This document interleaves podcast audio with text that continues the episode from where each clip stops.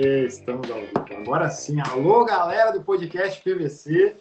Hoje temos, bah, Yesh, é a primeira vez que a gente faz juntos É. e olha, pegando, tendo a oportunidade de entrevistar pai e filho, cara. Pai e filho juntos. É, juntos, cara, isso é incrível. Isso é Então, incrível. para nós é uma satisfação hoje estarmos juntos, Rafael e Yesh, aqui no Porto, Portugal, Portugal. cidade maravilhosa.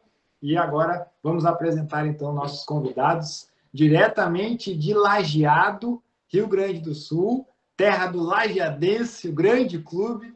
Estamos aqui com ele, Everton Giovanella. Talvez alguns aqui na Europa não conheçam ele por Everton, mas é o famoso Giovanella que vestiu aí a camisa por muitos anos do Celta de Vigo, que inclusive não é tão longe aqui, né? Quando o Celta era gigante. É. E o filho Luca Giovanella, que atualmente está vestindo a camisa do Lajadense. Ontem jogou, foi eleito o melhor craque do jogo. Melhor craque do jogo. Nossa, foi o melhor em campo. Foi, o melhor em Tá campo. com o Instagram lotado aí, que tá até travando É. o Instagram do maluco. Tanta mensagem Então, mandando. Sejam muito bem-vindos ao podcast PVC. Obrigado. Prazer estar aqui com vocês. Igualmente, Prazer, obrigado. prazer. obrigado. Muito obrigado. Prazer. Chegou aí, como disse o filho dele aí, chegou a peça aí. uma peça que foi fundamental no time do Celta. Quando, olha, você faz parte do Celta quando ele era gigante. Isso é uma honra saber, né? Ah, é verdade. A gente, é, na época, né, é, sabia que, que o clube ele vivia o seu melhor momento, né? Na verdade, se juntaram ali grandes jogadores, né? A nível técnico, uma, uma, uma equipe de muita qualidade técnica, né? Uhum. E, e eram dois por posição, mais ou menos, que tinha, né? Era, era muito parelho, time muito, muito coeso, né? E eu tive a felicidade de eh, vir do Salamanca, ter feito boas, boas temporadas no Salamanca, e tive a felicidade de, de pegar esse grande momento do Celta, né? Uhum. E acabamos jogando Liga de Campeões, enfim, passamos muito tempo jogando UEFA. Faltou um título para esse, time, né? Pra essa, essa Uhum. geração. Infelizmente, nós batemos no- na trave algumas vezes e não conseguimos conquistar e não conseguimos dar um título para aquela torcida querida que nós temos, nós tínhamos lá. Ah, merecia, né? Esse- Cara, olha, mano, é, é, é muito bizarro, né? Falar com um cara que jogou Champions League. mano. Não, e fora outras coisas que vai vir pela frente ainda que nós vamos falar, Nossa. tá ligado? A gente, a gente pensou assim, cara, o cara vai chegar aí pra trocar ideia, né? Mas, mano, temos que conversar bastante porque também o seu filho, né, tá come- é, começando agora a carreira, vamos dizer assim. Eu não sei há quanto tempo que você joga, na verdade, quanto, há quanto tempo você está jogando. Mas é, é, é- é bizarro ter um pai assim que, que jogou esses campeonatos. Como que é a experiência? Ah, cara, pra mim, é que eu comecei a jogar desde que eu nasci, praticamente. Eu, eu nasci com a bola, não, não tem muito como fugir, né?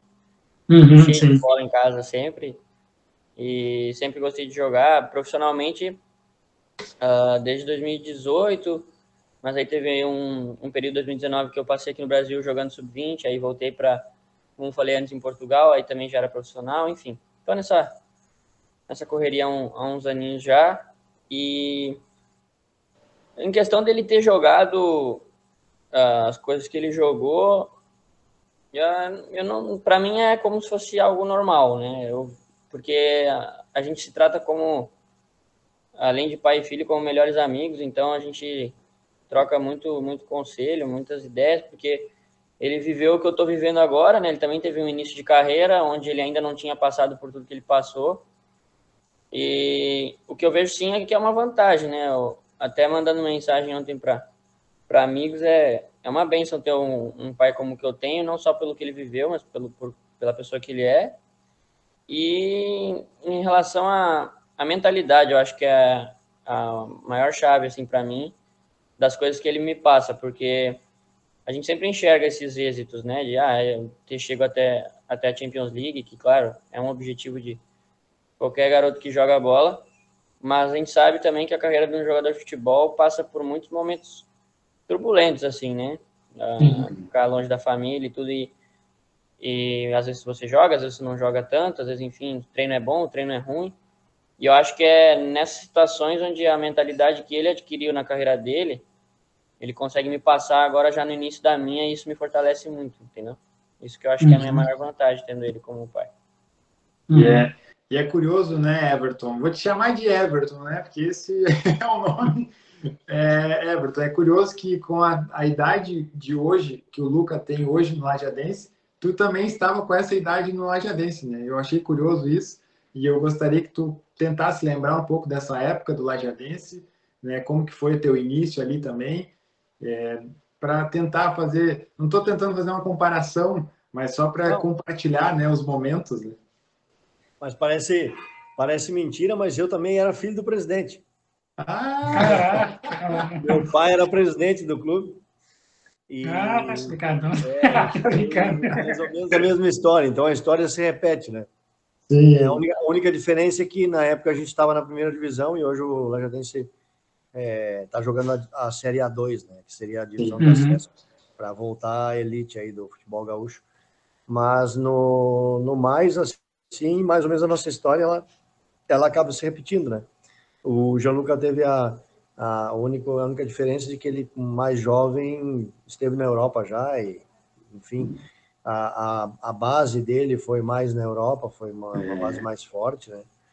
É, teve, enfim, jogou bastante tempo no, no Celta também, e, que é um clube que tinha uma categoria de base bastante interessante, então é, teve essa, esse, digamos, essa, essa escola europeia, né? E isso facilita em algumas coisas para ele, com certeza facilitou, chama atenção em outras, mas também, é, em se tratando de Brasil, às vezes dificulta em algumas outras também, né? É. É, o entendimento do futebol, os campos de, de jogo é, são diferentes, né? É, nós não temos nessas categorias que a gente, nessa categoria que a gente está jogando, a gente tem poucos campos bons para se praticar um futebol vistoso. Né? É mais um futebol aguerrido, é mais um futebol de, de jogo direto, então mas ele está se adaptando bem, tem, tem feito bons jogos aí, eu tenho acompanhado. A gente tem que cuidar, porque aqui é o, é o presidente e o pai, né? Então tem que, tem que ter um equilíbrio, mas a gente, a gente leva bem isso também. Como eu levei com meu pai também, na época. Uhum.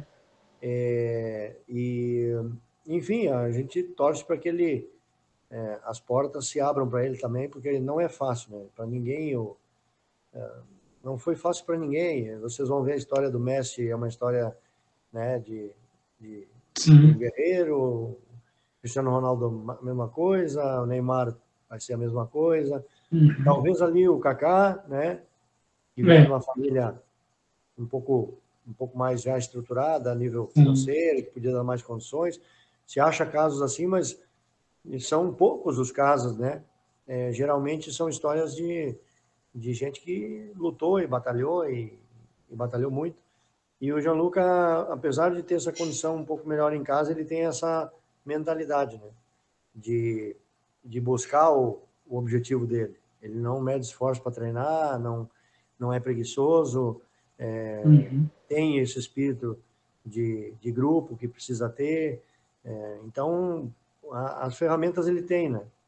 A qualidade técnica ele tem também. E, e aí depois é, tem que ter aquela coisinha, aquela sortezinha, o treinador te olhar com, né, com o olho, uhum. botar o olho e gostar, enfim, essa coisa toda que aí. É, mas eu sempre digo para ele que com o trabalho sempre alguém vai ver, né? Alguém vai enxergar. Eu, quando fui para a Europa, eu, eu fui acabando, acabei indo para fazer avaliação, né? É, não sabia, mas quando cheguei lá era avaliação. Tinham me dito que era que era contrato, cheguei lá, era avaliação. Na época era assim, né? Uhum, uhum meio, na, meio, no cego, né? 93. Na época E isso também acontece, ele estava falando, acontece ainda hoje em dia, né? Às vezes o cara vai pensando que está assinando um contrato, chega lá e não tem nada. Né? Então, é, exatamente. É, infelizmente, continua se vivendo isso, né? E os atletas, eles têm que estar preparados para isso, né? Tem que ter essa, essa coraça, né? para aguentar esse tipo de situação, porque senão desiste, né? Realmente é. não é uma, uma não é uma, uma profissão fácil. Ela é fácil depois quando tu atinge a elite, mas antes disso é, o compromisso é igual e, a, e às vezes a condição não é, né? Então, hum. eles têm muito mérito, ele tem muito mérito de estar tá batalhando e a gente acredita que sim, que ele vai vai vencer aí dentro da profissão, porque é um menino dedicado. Já tá vencendo já, já tá no clube, já. É, o pai já é presidente. Porque eu penso assim, olha, é, você é o presidente do time, certo? E você é o pai dele. Ele falou agora há pouco que para ele é normal, tipo, cresceu normal, sabendo que o pai jogou na Champions, jogou no Campeonato Espanhol, né? Jogou com, com vários craques também.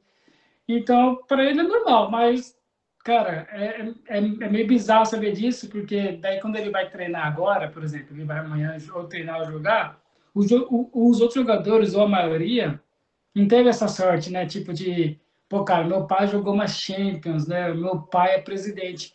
Como que você lida com os outros jogadores quando você... Como, porque deve ter alguma situação que alguém fala, ah, mas ele é filho do presidente, né? O pai dele é jogador, etc. Rola alguma coisa assim? Como você lida com isso como presidente de um time? Cara, se eu te falar que, claro que rola por brincadeiras, assim, né? Uma, a gente tem um grupo muito bacana, então rola por, por brincadeiras, mas se eu te falar que eu nem lembro, eu esqueço, eu não, pra mim, eu tô ali buscando o que é meu, a minha carreira, porque assim, o Lajadense sempre foi um clube que abriu as portas para mim, Uh, mesmo se ele era presidente, mesmo se ele não era, uh, os outros presidentes sempre deixaram eu, ah, vim de férias para cá, não, pode treinar. Ou voltei de, de, algum clube que eu estive na Europa, precisava me manter, precisava jogar. Sempre me inscreveram para jogar o campeonato que fosse que eles estivessem disputando no momento. Então, é um clube muito familiar, independente se ele estivesse ou não. Teve anos que ele não estava e eu, e eu estava ali treinando e jogando com, com a categoria sub-20 ou até mesmo no profissional. E então para mim é eu nem lembro que ele que ele tá ali. Ele a gente tem essa história como ele falou até do meu avô, né? Então uhum. ele tá lá de cima vendo vendo eu e ele tentando fazer esse clube voltar para a elite do futebol do estado. Ele deve estar tá faceiro demais lá. E, e para mim é isso. Eu, eu tô ali porque eu quero treinar a cada dia para me fazer melhor eu mesmo a cada dia e poder a alçar coisas maiores na minha carreira, independente se ele tivesse ali ou não. Claro que meus, meus companheiros brincam, ah, é o filho do homem, não sei o quê. Até porque hoje o, o estatuto do clube é, é, diferente, não tem um presidente só, ele é presidente do conselho, né, um conselho administrativo, uhum. então não é uhum. aquele peso. Acho que para ele até foi pior, porque o pai dele era presidente, presidente, presidente mesmo, uhum. né? Para mim, eu consigo dar essa disfarçada aí de vez em quando. Mas os meninos, assim, a gente brinca que todos são como se fossem filhos dele, né? Porque ele tá ali batalhando para dar o melhor, não só para mim, mas para todos os atletas que estão ali. Uhum. Então, todos são. É uma família realmente, né? é? Todos são, de certa, de certa forma, filhos dele. Então, tanto é que, antes de tudo começar aqui, eu sempre deixei claro que não queria estar ali por, por, por ele, né? Que Sim. a comissão. Mas por mérito mesmo, né? É, se, se, a comissão técnica valorizasse que, que, eu não tinha que estar ali, eu ia procurar outra coisa e, e, pronto. Mas, graças a Deus, porque a gente passou um período difícil, né? Muitos atletas aí sem poder jogar por conta da pandemia. Então, hoje, poder, poder estar jogando é, é a coisa mais gratificante que tem. Sim, essa, essa ligação de vocês com o Lajeado, é, eu pesquisei aqui, a informação diz que o Everton nasceu em Caxias do Sul. Confere? Confere. Tá, e como é que surgiu essa ligação com o Lajado? Porque, pelo que eu entendi, vocês, desde que voltou, né, lá da, aqui, né, da Europa, vocês se basearam em Lajado, é isso? Eu, eu saí de Caxias com quatro anos de idade, mais ou menos. Ah. E aí viemos morar para Lajado. Meu pai veio e, e aí a gente fez junto. E ali começou a história com, com o Lajadense também. Ele, ah, nossa, então... ele logo entrou no clube e e aí começou a me levar junto, né? Eu queria ir junto, enfim, fui gandula, fui, fui categoria de base, fui, fui de tudo, né? Agora já posso dizer que fui de tudo, menos goleiro. Ah. e, e a história se repete, né? Na verdade, a história se repete. Ele, o Gianluca também, quando eu jogava na Europa, ele ia comigo para os treinos, então ele participou da Liga de Campeões, participou da UEFA, participou do Campeonato uhum. Espanhol, fazia banho e massagem, fazia, fazia tudo treinava lá no fim do treino, treinava, então ele viveu isso, né? E quando veio para cá também, ele acabou indo lá, pro, ia para o clube com nós, fazia. Eu já era daí diretor, né? Não era o presidente, mas era diretor do clube, quando nós reabrimos aqui. e o Gianluca vivia lá. Então, ele tem essa, essa história de amor também com o clube, né? A gente vai se apegando, pega, né? Pega uma, nasce um, floresce uma coisa diferente, né? E, e é isso que, que a gente vem, vem vivendo agora, tentando, é, dentro das limitações do, do clube e da, e da região, né? Fazer um trabalho bacana para dar oportunidade justamente para meninos, né? Como ele, enfim, como outros tantos.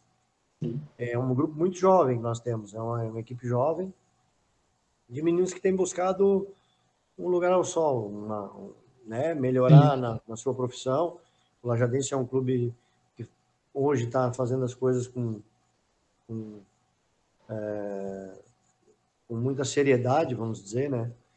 Que não está dando passo maior que a perna, é, mas hoje não é um clube que possa dar uma, uma, uma estabilidade financeira para um atleta, né? Então eles uhum. precisam uhum.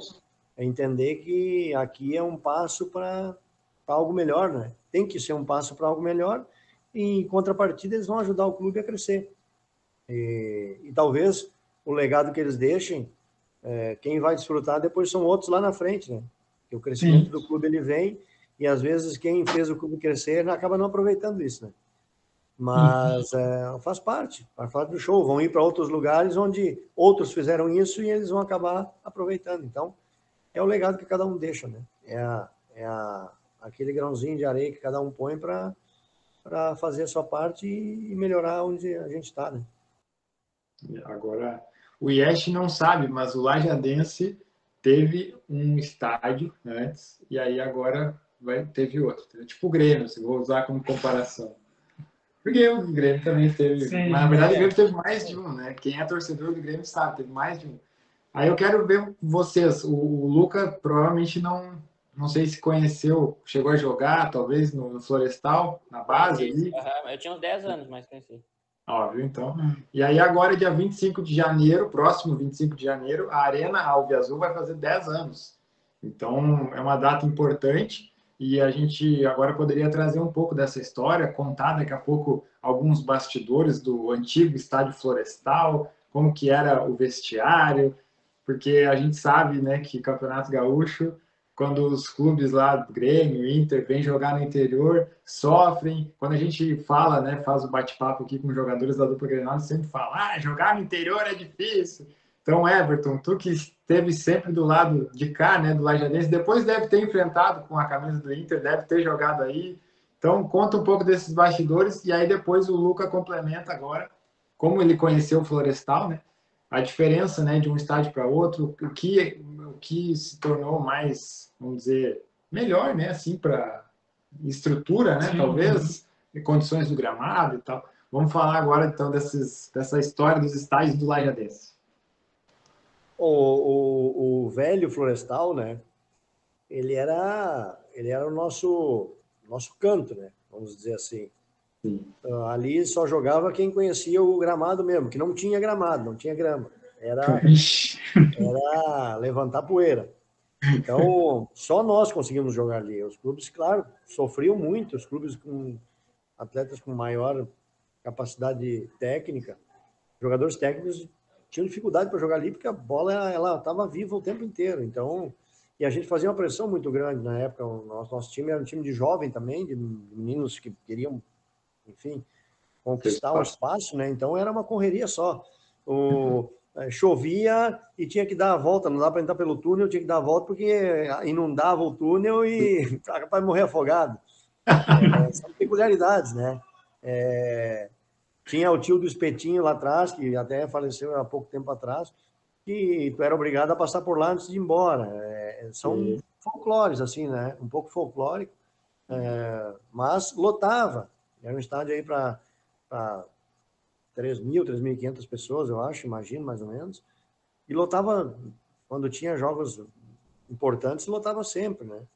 E o pessoal já tinha o seu lugar, é, era assim, era praticamente, esse aqui é o meu lugar, não tinha marcado, mas o pessoal ia, todo mundo já sabia, ó, aqui é o lugar do fulano, não. É, não precisa marcar. Não precisa marcar. Então, é, a, a, a, lá, a caverna, né, a, a, concentração do clube, a caverna lá onde, onde os atletas que vinham de fora moravam, também, se chovesse, tinha que ficar cuidando porque o, o esgoto entupia e vai, sai fora, porque Isso. vai inundar. Então, é, dentro da dificuldade, mas é, muito aconchegante, o vestiário sempre foi bom, antigo, mas bom, né, espaçoso, enfim. E, mas um, um, estádio de futebol de um, um time pequeno, né? E, a mudança para o novo estádio, ela se veio por causa de questões financeiras, né? Então se vendeu o estádio, o velho Florestal, para se pagar, botar o clube em dia e fazer um outro estádio. O, nisso foi um, um primo meu até que fez, foi presidente na época, Nilson Giovanella, que fez toda essa, essa função aí. Eu fiquei na parte do futebol, ele ficou na parte administrativa, conseguiu fazer um bom negócio. E aí construiu a nova arena. Ela sim já é mais modernizada e tal, o gramado já é melhor. Tínhamos um gramado muito bom no começo, mas é muito difícil o time pequeno conseguir é, gastar 10, 15, 20 mil no campo uhum. para manter isso é, chega uma hora que começa a deixar para trás as. Talvez as. Devia ser uma prioridade, mas é. o interior não é a prioridade. Né? A prioridade é uhum. é pagar o salário do funcionário, pagar o salário do atleta. Então acaba ficando. Mas hoje tem, temos um, um campo bastante bacana, uma arena, é, com espaço para 6 mil pessoas, vestiários bons, bem, bem é, modernos, enfim, um estádio bacana, um estádio é, falta falta alguma infraestrutura porque o, o, clube, infelizmente, ele ele tem os recursos são né, são ajustados. Temos um centro de treinamento no mesmo complexo, é um complexo com um centro de treinamento, tem mais um ou dois campos de treinamento na parte de cima, né? E é um, é um belo espaço, tem, são 18 hectares de, de terra, uhum. né, de área. E está se prevendo ali fazer alguns, alguns uh, projetos de imobiliários também, loteamento, enfim, para gerar recursos para o clube, né? Mais ou menos isso. É, a história então. é, nem tenho, não tenho muito nem o que, né, nem o que dizer. Já falou, já falou tudo, assim, da, da diferença. Acho que a maior diferença que a gente sente como atleta era que no antigo Florestal não tinha, não tinha campo suplementar, né? E na arena ali tem dois campos suplementares de treino. Então isso faz, faz... As maiores lembranças que eu tenho do velho Florestal uh, era que quando ia, ele era diretor, eu ia com 10 anos lá encher o saco dos, dos jogadores da época e o preparador físico me botava para fazer trabalho físico na, na caixa de areia. Eita, e, mais difícil e que eu fazia parte da torcida organizada do, do clube na época, uh, 2010, 2010, é, 2010. Eu fazia com meus amigos, a, gente fazia uma bagunça lá com os instrumentos de samba e fazia uma, uma torcidinha organizada e uma vez a gente botou numa semifinal de semifinal da Copa RS, acho botamos fogo no metade do alambrado do estádio, acho, sem querer, porque aquela chuva de papel higiênico no início, quando o jogador saía e tal, e aí depois um foi lá com o sinalizador, pegou fogo no papel e tem uma foto bem bacana, assim, parece um caldeirão. uma foto bem bacana. A bomboneira de lajato. É, mas isso hoje já não pode acontecer mais, né? Por isso que os caras já nem é, hoje... Né? Então, isso mostra que você é apaixonado pelo clube mesmo, né? Ah, você sim, ama. É uma ligação grande. Lembra algum canto da época? Pior que agora não. não ah, tranquilo, tranquilo. e antes de começar a live, a gente tinha comentado do Gabriel, que é um amigo nosso em comum. Ele foi 2011 ou 12, não foi? Por aí? No Lajadense? Ele subiu o. Ele subiu o clube. Ah. Gabriel Boss. Hum. Gabriel foi o primeiro atleta que eu, eu como então quando a gente reabriu em 2010, em 2009, é, eu fiquei com a parte do futebol, né? E o primeiro atleta que eu contratei foi o Gabriel. Eu já conheci o Gabriel de de outros carnavais, né? Sim. E aí contratamos o Gabriel e ele ficou até 2013, se eu não me engano, quando ele foi para o Grêmio. Acho que foi 2012, 2013. Sim. Aí o Gabriel acabou indo para o Grêmio e infelizmente daí teve a, a lesão, né? Mas é um menino identificado com o clube também, aqui de Tamanduá, aqui do interior. E um excelente rapaz, um menino tinha um profissional de alto gabarito, eles chamavam ele o, e o Michael, Michael as Torres Gêmeas, né? Ah, ah sim. Chamadas Torres Gêmeas, porque é, aquele, casaram os dois aí bem e fizeram é. um grande campeonato os dois. A gente acabou sendo vice-campeão naquele ano. E aí foi onde ele foi para o Grêmio depois. Sim. É, hoje ele está contratado lá, né, do clube. Isso. É, foi. Eu acho que o Everton tem experiência aqui de ter jogado na elite, né, da, da Europa. O Luca aí que agora com a experiência que está adquirindo também. Nesse caso ali do Gabriel, o Grêmio, acredito que é, qual é a palavra que eu ia usar? Se comportou da maneira mais correta com o Gabriel, né? Porque poderiam ter simplesmente dito, não, tá, beleza, vamos encerrar teu contrato e te vira, vai, vai te tratar. Mas não, eles mantiveram o contrato do Gabriel até agora, até acho que ano passado, e sempre, né, pagando em dia o jogador, de, dando toda a estrutura do clube, né? É, então, eu, por, de fora, né, eu, eu não tenho bastidores para saber, mas eu fui lá uma vez no, no CT, né, de treinamento, perto da arena ali, e vi o Gabriel lá dentro na, na, na, na como é que é? Na bicicleta aquela, fazendo lá e tal. Então, é, um, é uma história bem triste, né? Mas eu, na minha opinião, acho que o Grêmio fez o que tinha que fazer, sabe? Respeitou o atleta ali, porque a gente ouve muita história, né, de lesionado que o clube não tá nem ligando e não sei, na opinião de vocês, queria trazer esse assunto, já que a gente tocou nisso. Né? Não, fala tu que conhece mais o caso, eu estava tava fora. Na verdade, nessa... o Gabriel é, é, infelicidade, né? A gente não pode condenar ninguém, nem, nem médicos, nem fisioterapeutas, nem... que é uma fatalidade, né? É, aconteceu com mais atletas, o próprio Douglas sofreu isso também, enfim, daí cai tudo acaba caindo tudo sobre é, né, o departamento médico, mas é, claro que, é, segundo o que o Gabriel conta, também houve um pouco de, talvez, de negligência no sentido de da recuperação dele, de não terem acreditado no que ele estava sentindo realmente, o médico, enfim. Sim. Mas uh, eu acho que o Grêmio fez o que deveria fazer, né?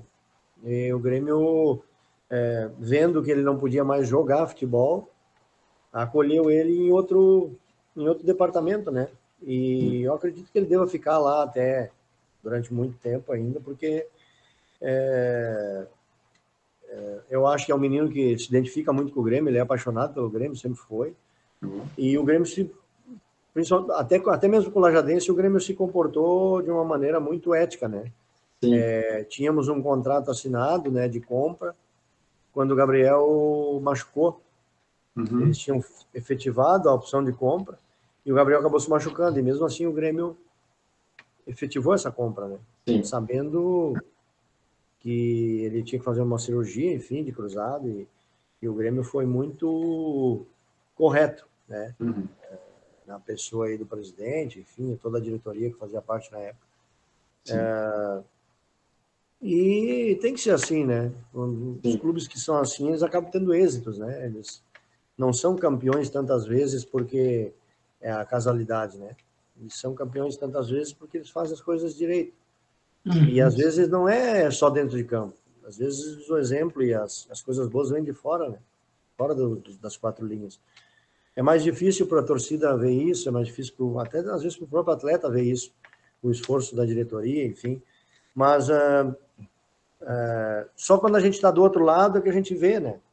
A gente acaba começando a entender o porquê de tanta é, preocupação, de tanta cobrança da diretoria, enfim, porque envolve muitas coisas, né? Envolve uma entidade, um, um CNPJ, envolve é, o, a tia da cozinha que depende disso, o roupeiro, é, o pessoal que varre. Né? Tem muita gente que depende do desempenho de, de 20 pessoas, né? de 20 atletas, digamos, ou 25 atletas, né? E isso às vezes fica muito é, é, fica muito é, escondido, né? Não é passado. Acredito que muitos clubes não é passado essa, essa visão. Hoje os atletas têm mais entendimento maior já e já, já pensam mais nisso, mas na minha época a gente pouco pensava, né? Claro que a gente sempre Tava ali, ah, o, o Max, o roupeiro, o Silveirinho, massagista, mas o resto todo, né? O tio lá do Espetinho, que também vivia disso, é, o pessoal que do comércio que vinha gente de fora e, e, ajudava, então tem muita coisa que envolve, né? Então o, o futebol ele é, ele é bastante é, abrange muito, uma área muito grande que às vezes a gente não não faz ideia. E o Grêmio foi muito, eu acho que o Grêmio foi muito correto, né? E está sendo correto com o Gabriel. Não deveriam deixar ele desamparado mesmo, como uma entidade que é, né? Como clube grande que é. Teria sido muito feio. E eles honraram e vem honrando até agora. Eu acho que agora já, já é uma, um outro momento, né? Já é um, uma questão de que o Gabriel demonstrou que também tem capacidade para outras coisas e eles estão investindo nele, então. Sim. E a gente fica muito feliz. Infelizmente ele não pôde jogar muito no clube do coração é. dele, no clube do, dos amores dele, mas agora ele faz parte lá do, do staff técnico, enfim. Sim. É, já são oito anos de Grêmio, né? Então ele, ele tem muito conhecimento lá dentro, bastidores, né? Como funciona. Já levantou taça, já fez de tudo, né? É, então ele tem muito a acrescentar ao clube, né? Então. Isso aí. E, e que bom, né? Eu, eu, como gremista, gosto de que torcedores trabalhem no clube. Então agora é um torcedor, eu não sabia disso.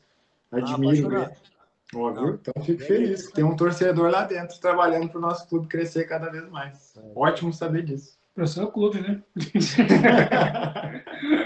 é, aqui, aqui tá o clube do Yesh, ó. Esse é o meu aqui, ó. São, São Paulo. Paulo. Ele é São Paulo. São São Paulo, que é Barcelona também, mas desde criança, não é de agora, não. Desde criança. Eu tenho 32 anos, mas desde criança eu gosto do Barcelona. Né? E tá, mudando de chave, assim. Vai do nada, assim, do nada. É, além do Celta na Espanha, em qual mais país você jogou já? Eu joguei em Portugal, eu joguei no Brasil, né? Joguei no, no Lajadense no Inter aí, aqui, no Brasil. No Inter? No Inter eu joguei em 92. Caraca, moleque. Tá. Campeão, campeão da Copa do Brasil. Caraca, respeita, moleque. Respeita, Meu Deus do céu. Ele, ele não sabe com quem tá falando. Eu não sei com quem tá falando. e aí depois eu fui para Portugal. Portugal eu joguei no, no primeiro eu joguei no Tirsense, no, no Estoril. Sim, sim. Que o Nicolas jogou. Uhum. Depois eu joguei no, no Tirsense, aqui no norte. Aí no norte. Ah, tá aqui no norte, sim. É. E depois eu fui para o Belenense. Isso em 95, 96 eu estive no Belenense. E uhum. aí depois eu acabei indo para Espanha. E foram os países que eu joguei. Foram, eu tive, eu tive assim uma carreira onde depois de, depois de ir para a Espanha eu troquei só uma vez de clube, Salamanca e depois o Celta. E no Celta fiquei oito anos aí, já encerrei. Rei de Celta. Rei de Celta. tipo assim, cara, eu, eu já ouvi falar muito do, do clube Salamanca, mas sinceramente hoje em dia é, hoje... Eu não sei o que está acontecendo. Eu nunca mais ouvi falar dele. Não sei não, o que se o Salamanca, o Salamanca ele acabou desaparecendo, né? Era a União Deportiva Salamanca. E agora eles têm dois clubes na cidade. É o Unionistas e o Salmantino. Caraca, Mas, dividiu. Uh, não, é uma, não é uma cidade que tenha capacidade para ter dois clubos. Eles vão acabar hum. sempre um matando o outro. Porque ou tu dá patrocínio para os dois, ou tu não dá para nenhum, né? O cara que tem é. comércio. Uhum. Como é que vai dar vai patrocinar só um? Aí o restante do pessoal já não toma um café já. contigo. Sim. Então é uhum. é muito complicado. Numa cidade uhum. pequena, é, ter dois clubes. É, eu acho que, assim, na cultura brasileira, é, aliás, na cultura europeia, é, hum. é, é, é muito complicado. Eles têm tá. lá a identificação, você sabe, né? Vocês estão aí, eles têm a identificação com um clube. Então, quem é do, do do Porto é do Porto, quem é do Benfica é do Benfica, quem é do Gil Vicente é do Gil Vicente, né? uhum. né? Não é como aqui nós, no, e você sabe, nós aqui no Rio Grande do Sul, por exemplo, ah, é, eu sou do Inter, eu sou do Grêmio e depois eu sou do Lajadense. Depois uhum, eu sou do sim. Santa Maria, depois eu sou do, Novo Hamburgo. Ah, mas se o Inter e o Grêmio jogar, eu vou olhar o Inter ou o Grêmio, eu não vou ver o Novo É, sim. Lá não, aí não, né? Aí não, aí existe uma identificação. O pessoal pode até torcer para o Porto ou para o Benfica, mas eles são do Gil Vicente, eles são do Braga. Ah, depois eu sou do. É o contrário, né? Eu sou do Braga, mas depois eu sou mais do Porto, ou mais do esporte, ou mais do Benfica, ou mais do. Uhum. Aqui é o contrário, né? Aqui o pessoal é uhum. é mais do clube grande e depois do outro. Então, é, essa é E aí, para uma cidade pequena como Salamanca, tu acaba conflitando, né? Não tem como. Mas, Sim. infelizmente, a União Deportiva Salamanca que eu joguei, essa desapareceu. Desapareceu, infelizmente, né? Mas quem acontecer, né? É, você, é, tá, uma dúvida que eu tenho, assim, uma curiosidade, na verdade. Quando você vê, hoje em dia, que, por exemplo, vamos falar, os campeonatos principais é, é da Europa, como o campeonato espanhol, inglês, italiano, francês, agora alemão, estão mais em destaque. A Champions League também está mais em destaque há muitos anos já no Brasil, né? Você, é, às vezes você se pega pensando assim, ou você fala para os jovens de hoje, Nutella, tipo, é agora que vocês estão vendo a Champions League, cara. Eu já joguei isso daí na época que tinha os clubes, né? Que agora é pequeno. Você ainda, você zoa alguém assim, tipo os jovens hoje em dia do seu clube, por exemplo. Cara, eu já peguei Champions League, velho. Você está começando agora a ver Champions League, ou não tem essa zoeira? Não, não tem. Não sou muito de, de ficar falando essas, essas coisas, porque eu acho que é a minha história, né? Foi a minha história. Eles têm que criar deles e tal. E o, o que é importante, eles daqui a pouco é, verem que não é.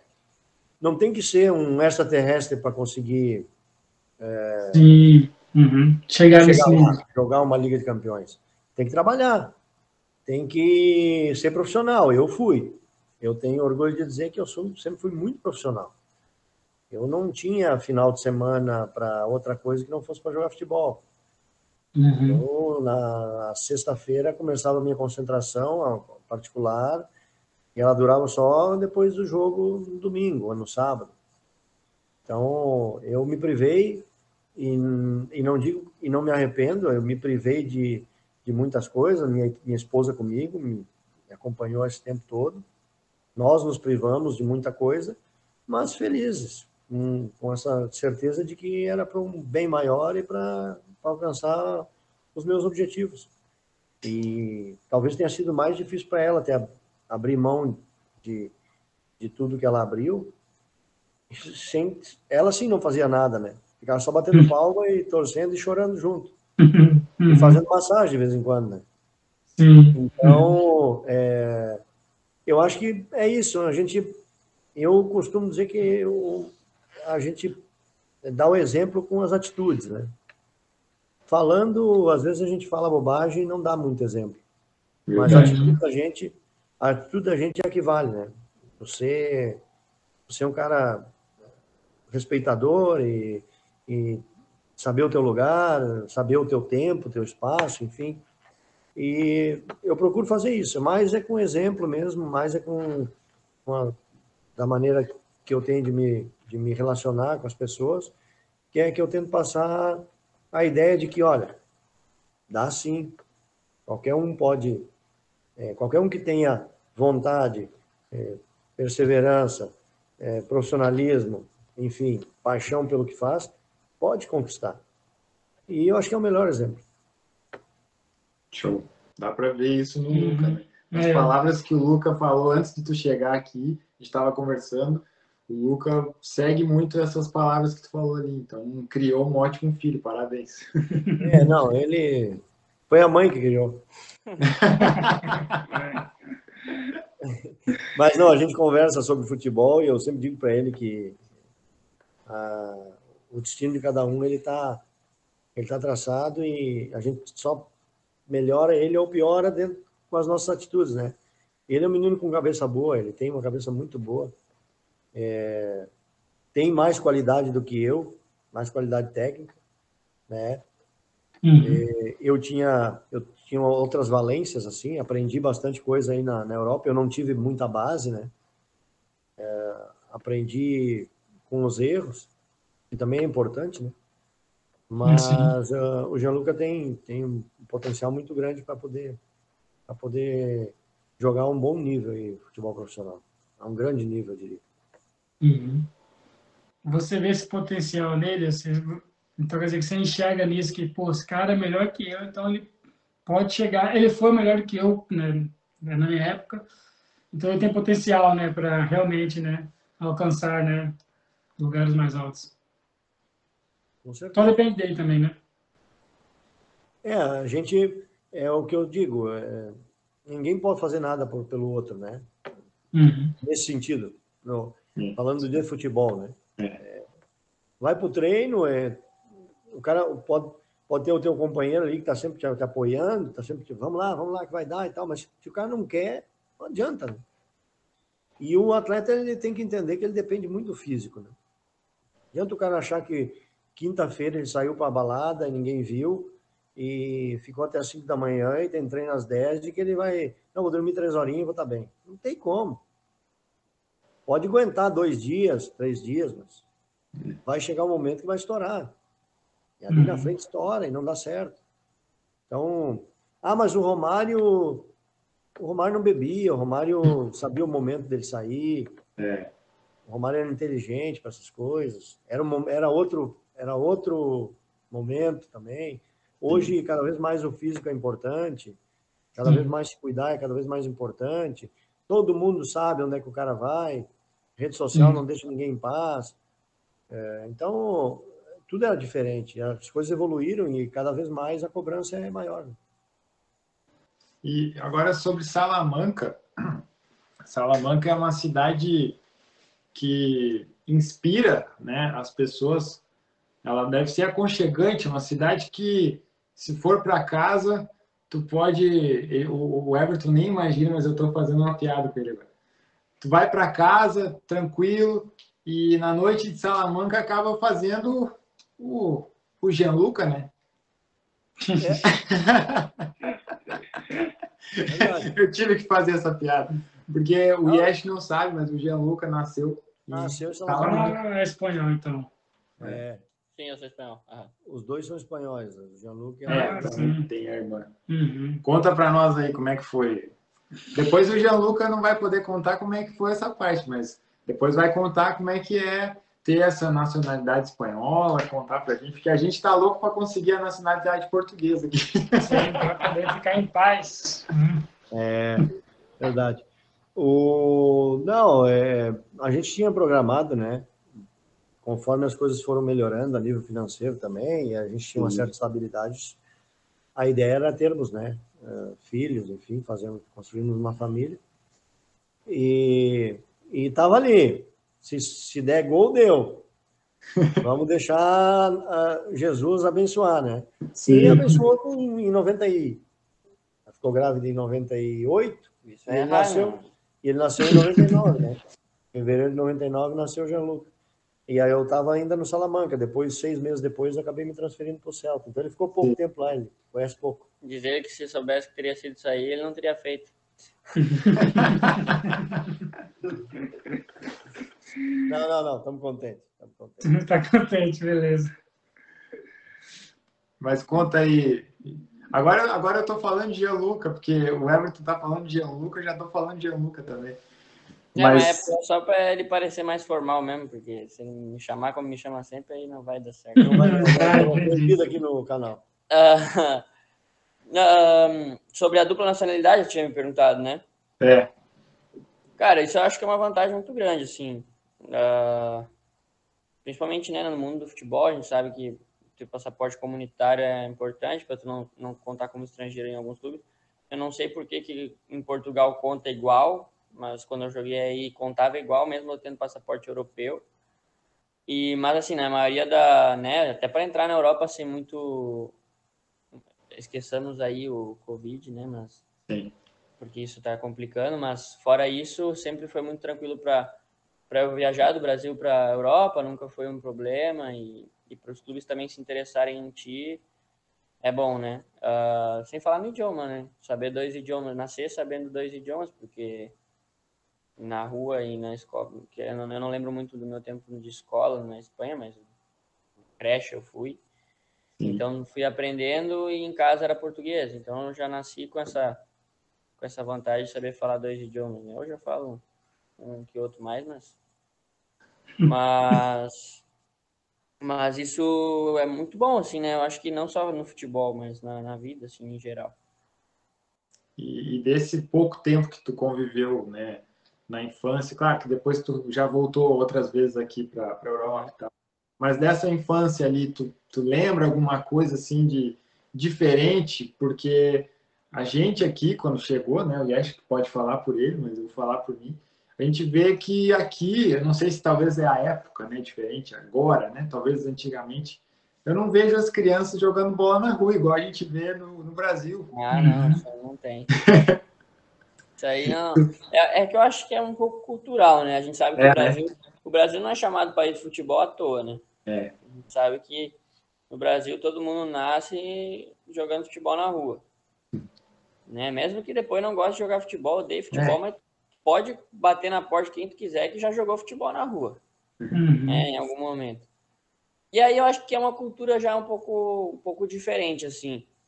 Da minha infância, da época que, né, que eu nasci em Salamanca e tal, aí eu não tenho muito o que contar porque era, era pequeno, mas depois quando eu voltei, né, que com 12, 13 anos eu fui jogar na, na Espanha, aí sim eu vi uma diferença muito grande, porque aqui com 10, 11, eu saía na rua, e não, não por responsabilidade dos meus pais, mas sim por liberdade, eu acho, né?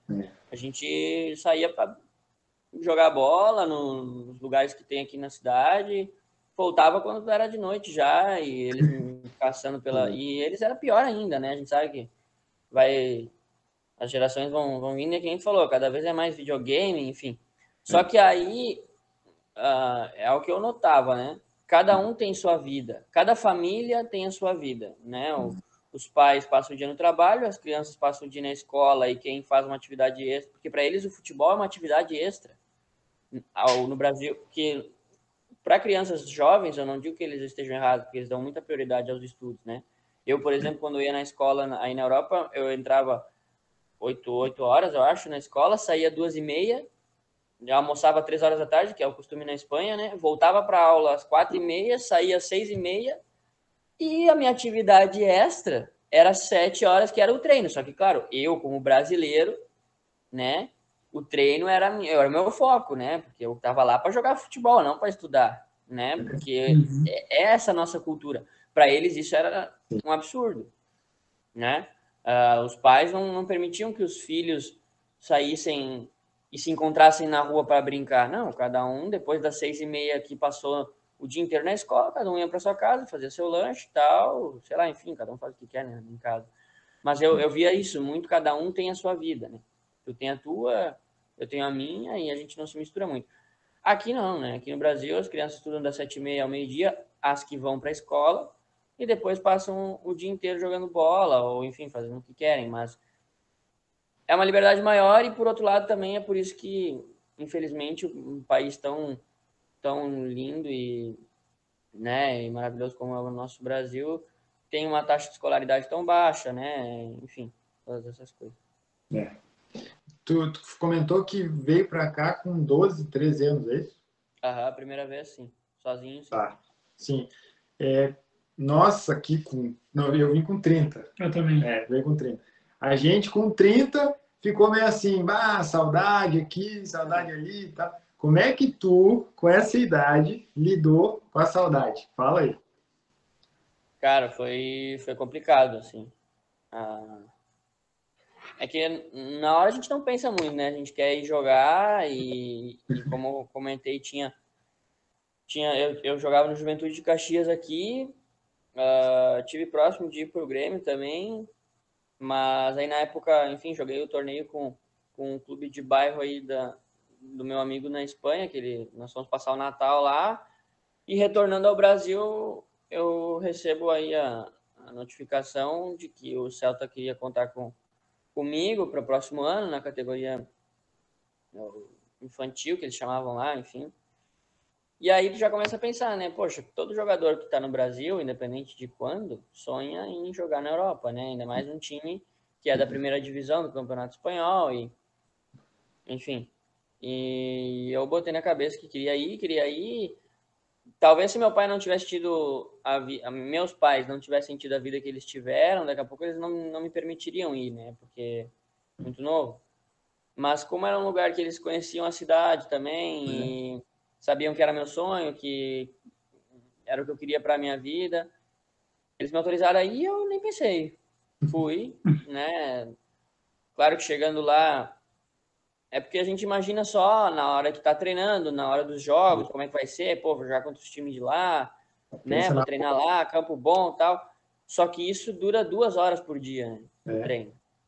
E o jogo, uma hora e quarenta e cinco. Na realidade, o resto do dia eu passava sozinho, né? No início eu até fiquei na casa de uma família que eu, eu conhecia e é uma família, uma segunda família assim do coração. Eles estavam atravessando uma fase complicada. Foi, foi, bem na época da crise, né? A Espanha teve uma crise muito forte, então as pessoas não estavam muito uh, muito estabilizadas. Então até foi foi meio complicado no início. Aí o clube conseguiu um apartamento para morar. Acabei morando sozinho mesmo, né? Com 13, 14 anos eu estava morando completamente sozinho hum. no apartamento. Eu, o meu pai e minha mãe iam sempre que, que podiam, assim, né? Graças a Deus a gente tinha tinha como fazer isso, mas eu ficava cinco, seis meses sozinho, daí vinha pro Brasil. E, cara, às vezes eu treinando, treinando, treinando e beleza, aí daqui a pouco acabava o treino, já no campo mesmo, já pensava, meu Deus, agora tem que ir pra casa, tô sozinho. Aí eu tenho, tinha que chegar em casa, lavar a roupa, fazer a comida, aí comer sozinho, lavar a louça, tirar a roupa, botar para secar, porque no dia seguinte eu precisava usar de novo para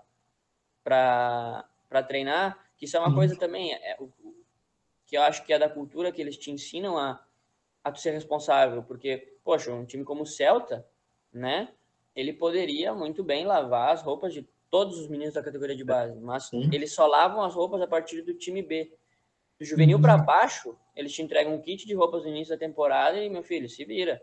Claro, para mim era mais. Eu morava sozinho, então era mais complicado. A maioria dos meninos tinha os pais que faziam. Mas eu aprendia que se eu não chegasse em casa e desfizesse minha mochila na hora, no outro dia, daqui a pouco eu não tinha roupa seca para treinar. Então, isso eu peguei costumes por conta de tudo isso que eu passei, que daqui a pouco eu demoraria muito tempo mais para pegar. Mas enfim, a saudade foi uma coisa complicada, cara. No primeiro ano foi bem difícil, assim, até o clube me liberou para voltar um pouco antes, porque eu tava, principalmente quando eu tava na casa da, da família lá, e aí depois vim para casa, recarreguei um pouco as baterias aí, fiquei com a família e disse, não, ó, agora eu tô forte, vou para lá de novo. E, e, voltei, depois fiquei mais mais dois anos e meio no Celta e aí minha carreira foi, foi seguindo os, os caminhos. Uh, eu acabei recebendo umas propostas e me, daqui a pouco me precipitando um pouco na decisão, resolvi sair no momento que lá eu já estava, aí sim eu já estava estabilizado e me sentia bem. Mas enfim, são coisas já já que a saudade já estava mais superada, né? A questão é. já estava mais cascudo já, já tinha 16. Bom, agora que tu falou, então, fiquei curioso. Em julho de 2014, então, provavelmente tu já estava de férias, foi para o Brasil? Isso. Então, tu assistiu em casa aquele jogo do Brasil? Assisti. Tentem. Vocês dois me contem as suas opiniões daquele jogo. Minha sorte é que eu pude Ainda, Logo, beleza, ninguém quer falar sobre. É triste, né, cara? Olha, eu tava pensando aqui agora, cara. Celta de vir aqui do lado, mano. É. Eu fui pra lá dirigindo esses dias, Sim, tá ligado? É muito perto. Cara, é muito perto, mano. É. é. Vocês não têm amizade aqui mais, ou já tá esquecido, ou tem amigos ainda aqui em Vigo? Não, tem bastante, tem bastante gente aí conhecida, amigos. Eu, como não faz muito também que tive aí, meus amigos estão tudo, tudo por aí em Vigo. Tudo por aqui, né? Cara, Vigo é um lugar que, quando eu fui para lá, sinceramente, eu falei para minha mulher, cara, a gente vai ter que morar aqui, mano. Porque eu, eu amei o mar de Vigo, porque o mar aqui do Porto, mano, é, mu, é muito gelado. É, é impressionante. Pode estar 40 graus aqui, mas senta na água, você é horrível, horrível. Você quer sair correndo, não dá para você ficar um minuto dentro da água. E quando eu fui para Vigo, por ser mais norte, né, achei, pô, vai ser mais frio, mas não, é mais quente, tá ligado? Uhum. Vigo é muito, cara, é muito bom, cara. Eu, se eu, se eu ganhasse no Euro Milhões... Já, já foi para Barcelona? Não, eu vou para Barcelona dia 24 de outubro para o jogo do El Clássico. mas não vai ter nem o Messi nem o Sérgio Ramos. É, mas quando tu ganhar na Euro Milhões, vai, vai por mim, vai para Barcelona. Vigo é maravilhoso, tá? Amo Vigo, mas Vai pra é, não é. Se tu Você quer água quente, vai para lá. É. É, Barcelona é um, é um lugar também que né, dá vontade de morar mesmo. É, agora porque o Messi não tá lá, daí tu não quer mais. Não, tipo assim, eu, eu pensei mil vezes em, em trocar viagem, só que é, o- é, um, é um é o clássico, né, cara? Os caras são maiores do que qualquer jogador é o clássico, É. né? Eu acho que vou ter que assistir mesmo, mesmo sem o Messi, sem o Sérgio Ramos, mas a vida segue, né? Caiu uma lágrima aqui. ó. né? Triste. Entendeu? É, você, é, você enfrentou esse time aqui, Barcelona e o Real Madrid aqui, certo? Como que foi a experiência de enfrentar esses dois times? Ah, sabe que na, é aquela coisa, na hora do, do, do- do jogo, né? A gente encara como, um, claro, um grande adversário, né? Querendo tomar uma tunda. Ah, toma uma tunda. né? Não, o Yesh não é do sul, mas ele já aprendeu essa É, palavra. é, Principalmente quando a gente, quando eu estava no Salamanca ainda, né? E ainda a gente fez umas proezas lá no Salamanca, principalmente contra o Barcelona. Hum. Mas, é, lógico, era o, eram os grandes clubes, né? Então, grandes jogadores, dificuldade enorme de, de jogar contra eles. E, e na- ao mesmo tempo, aquele privilégio, né? A sensação de, poxa, conseguir estar aqui e jogar esse jogo contra essa gente, contra esses craques, campo lotado, é, né? E ainda por cima se ganha, então é a, a glória, né? Então, é, realmente é um. Aí é quando tu, tu diz assim, pô, ah, realizei o meu meu sonho, enfim, realizei o meu o meu desejo a nível profissional, que era jogar contra os melhores, né? Sim. Ou com os melhores, né? Uhum, E também.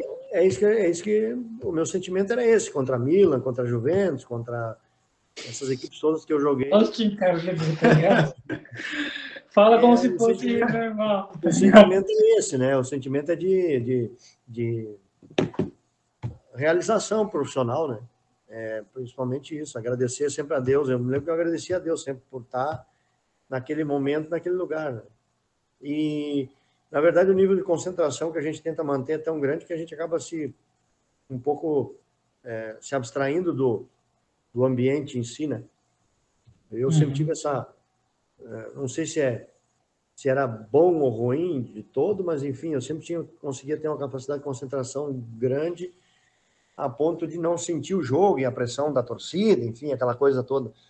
Eu conseguia é, me, me desenvolver assim numa num nível é, emocional equilibrado. Então isso me ajudou bastante a ter um rendimento sempre não de 10, mas também não de 4, um 6, 7. Uhum. Então isso me manteve bastante tempo na elite também. Eu vou, eu vou comentar aqui, ó, vou até virar a câmera para o pessoal que está nos acompanhando entender aqui, ó, do que, que o Everton está falando aqui, ó. Só para vocês entenderem do que, que ele está falando. No tempo que o Salamanca ia na casa do Barcelona e tocava quatro, tá? Só para vocês entenderem. É. Jogo histórico, né? Foi um jogo histórico. Depois, Ah, com, tá. depois com o Salamanca também nós ganhamos do Barcelona em casa 4 a 3 Ixi, Ganhamos do. Atlético de Madrid 5 a 4 Só o jogo apertado, hein? Ganhamos do Valência 6 a 0 Meu Deus. Viu?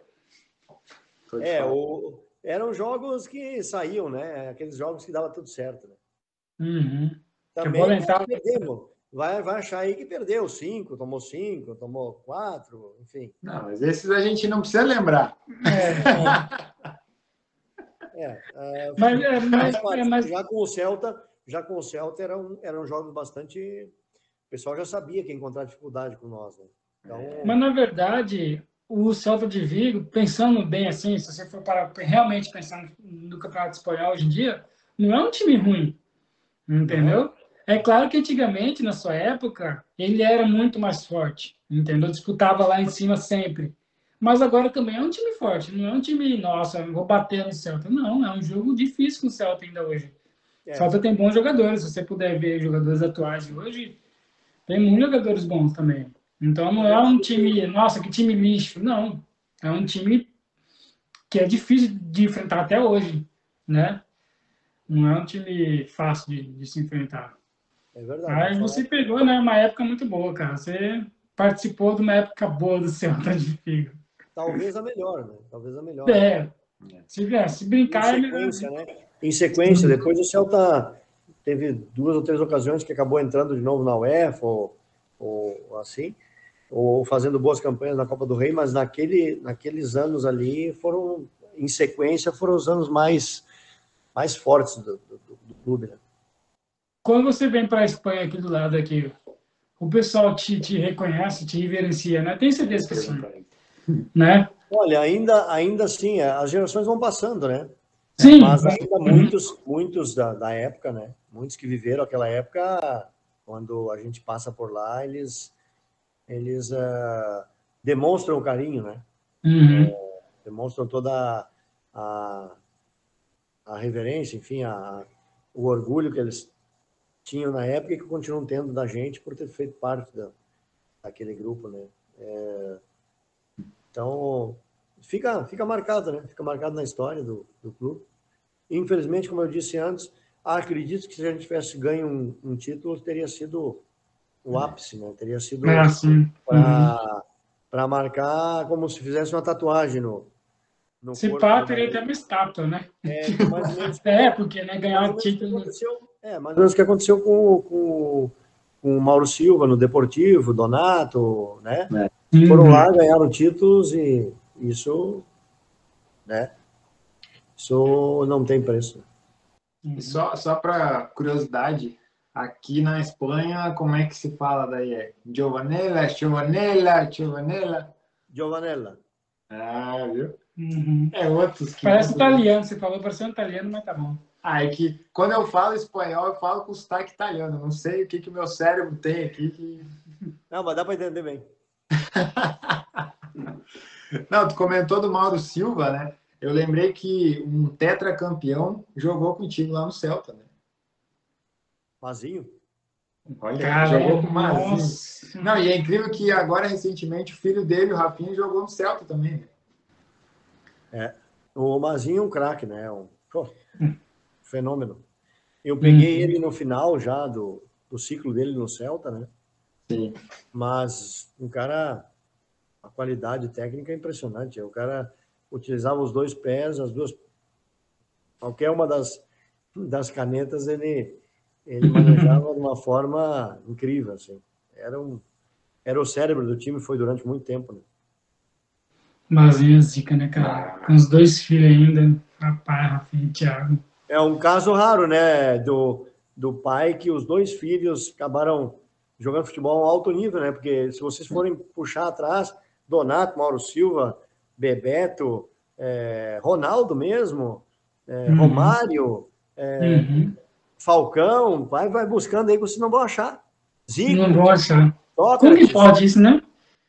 Como é possível? cara. Os dois filhos dele, um já. cara, nenhum. nenhum. É, e, o, e o Mazinho, os dois. É, uma, uhum. digo, uma boa explicação é porque ele botou eles no, na categoria de base do Barcelona bem cedo, né? É. é. Tá aí. Não, tá com aí. certeza. Com certeza. Uhum. É. Colocaram logo no Barcelona, né? Eles, uh, o, o, o Thiago se destacava muito já, né? O tempo lá, quando eles estavam em Vigo ainda, o Thiago ele não jogava no Celta, nunca jogou no Celta, o Thiago.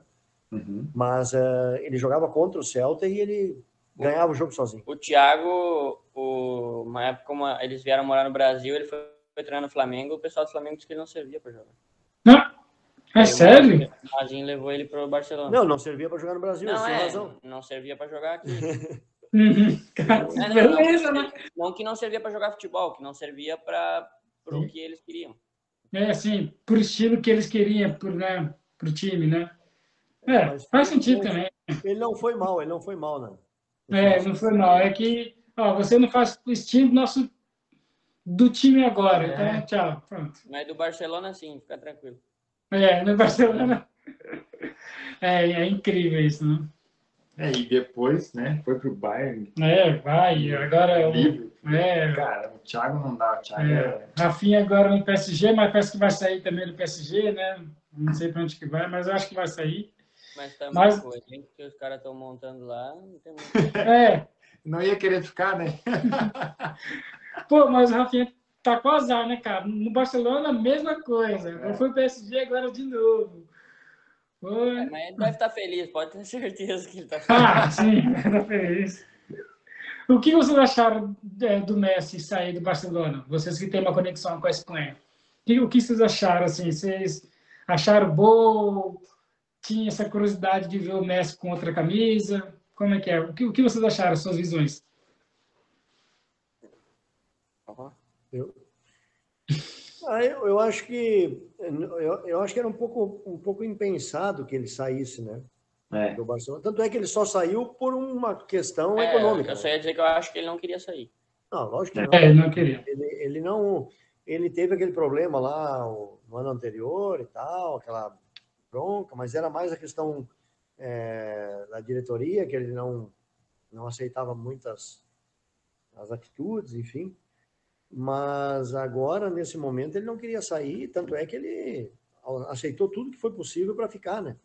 Uhum. E, infelizmente, não, não, não conseguiram manter ele, né? Por, pela questão do fair play financeiro. Eu acho que essa foi a única, o único motivo. Ele não não sairia do, do, do, Barcelona, não teria nem por que sair, né? Os filhos adaptados, a mulher Sim. adaptada, uhum. ele super adaptado, ídolo. Vai Mas... ser lá no, no Paris Saint-Germain também, ele é incontestável, né? O Messi é incontestável. Sim. Pode jogar melhor ou pior lá, mas vai ser incontestável. Então, uhum. não, tinha, não tinha mais nada para provar para ninguém. Tinha sido campeão com a, a seleção argentina agora, né? É, então, é, a única questão aí foi realmente a questão econômica do próprio clube, né? Que uhum acabou que ferrando. uma situação complicada. Né? Agora, com, com o Sérgio Ramos e o Messi, que saíram da Espanha, foram para a França. Vocês acham que vai ser o Novos Galácticos que vão dar que, que não vão dar em nada? Ou vocês acham que realmente não tem para ninguém? Vai ganhar a Champions e já era? Ah, eu, né, não sei. A Champions é uma coisa muito muito louca não é a palavra certa, mas vamos dizer louca, no bom sentido, assim, né? Uhum. Tipo, são dois jogos ali de mata-mata em que tem gol qualificado, daqui a pouco um jogo ruim já fica difícil de reverter o resultado, mas eu acho que não tem como tem como dar errado não. Assim, não tô falando de eles ganhar a Champions, mas eu acho que eles vai vai ser o time a ser batido com certeza, porque construíram não só um ataque, né, uma defesa, meio. Uma defesa muito sólida, né? Se for ver, uma defesa com Marquinhos, Sérgio Ramos, o lateral direito, o Hakimi é bom também, né? Uhum. O, o zagueiro, o Kimpembe também, né? É uma defesa muito, se tornou uma defesa muito sólida, né? Que eu acho que era o que, que o PSG às vezes deixava um pouco mais a, a desejar nos jogos fortes, né? Uh, mas mas enfim, né? Vamos, vamos, vamos ver o que vai acontecer. Eu só sei eu já tenho uma, na TV eu tenho uma palavra a dizer. Eu vou ficar curioso, sabe? Só para isso. Eu vou ficar curioso para assistir agora, para ver o que vai acontecer. Entendeu? Só curioso mesmo. É, essa semana eu já atualizei o, o PES, coloquei lá os jogadores do Paris Saint-Germain, coloquei para jogar, para ir dando entrosamento para eles, porque só no papel não adianta, tem que jogar, né? então, agora, esses dias até a gente comentou, né, Luca, de tatuagem, e aí o, o Everton agora também falou, né, de talvez se ganhasse o título uhum. tatuar uhum. e tal. E aí eu lembrei de um jogador da Copa de 2014 que estava no finalzinho do jogo, Chile e Brasil, um a um, e o jogador do Chile botou a bola na trave. Aí ele uhum. tatuou, não sei em qual parte do corpo, essa bola na trave. E, o, e é o Pinigia, Pinicha, sei lá como é que qual é o sotaque que eu tenho que usar, Pinicha. E teve alguém que jogou, teve alguém Pinidia, que jogou Maurício, com Maurício Pinidia. Teve alguém que jogou com ele, né? Quem é que jogou com ele? Pô, pegou o Pinigia no início da carreira, com 20 é, anos. É. Peguei alguns aí bizarro, né? carreira desses meninos aí. Diego Costa também. Ah, é, o Diego Costa também. Uhum. Diego Costa grandes jogadores, né? Viraram grandes jogadores. É, é, na época eram jovens, mas é, cada um com as suas peculiaridades, né? É um Sim. pouco pouco difíceis de caráter assim no começo, por serem jovens também. O Maurício, o Pinilha, o Pinilha menos, o Diego já era mais ele era um pouco mais revoltado. É, mas um bom menino, tanto é que chegou onde Sim. chegou, né? Depois se centrou e, e, conquistou aí tudo que ele conquistou, né? É um grande, um grande jogador, né? É, agora tá no Brasil de volta, né? É, tá jogando Atlético agora. Vou ver o que acontece com ele no Atlético Mineiro. É. Mas é, né, O, o Atlético Mineiro é o Paris Saint-Germain do Brasil? Oh. tá contratando todo mundo? Pois é, do jeito que tá. É. O que, que se passa, né, cara? E, e agora, falando a tua passagem, Luca, aqui pelo futebol português, é, a seleção de Portugal, né, tem aí, deixa eu ver, 17 anos já que tem um craque, que é o Cristiano Ronaldo. E demorou, demorou, demorou, mas conseguiu né, conquistar aí a Eurocopa. Eu vou dizer que foi surpresa para todos. Não venham querer dizer que ah, a gente esperava ser campeão. Isso aí para mim não vai colar. E aí agora na, na Eurocopa foi bem, mas depois parece que não, é. não, conseguiu mostrar. O Cristiano também já não é mais aquele Cristiano. Ele tá, tá diminuindo aos poucos, que é natural. Tu, Luca, o que que tu sentiu aqui quando tu teve no futebol português? É, por que, que a seleção de Portugal parece que não, não vai? Agora tem altos nomes, né, e tal, mas o que, que tu sentiu do futebol português? Eu não sou jogador, mas eu vi que o futebol português às vezes é muito pragmático, assim, faz a mesma coisa, parece robôs, assim, não sei, posso estar falando besteira, mas quero a opinião do Luca, que é atleta e, e já jogou aqui.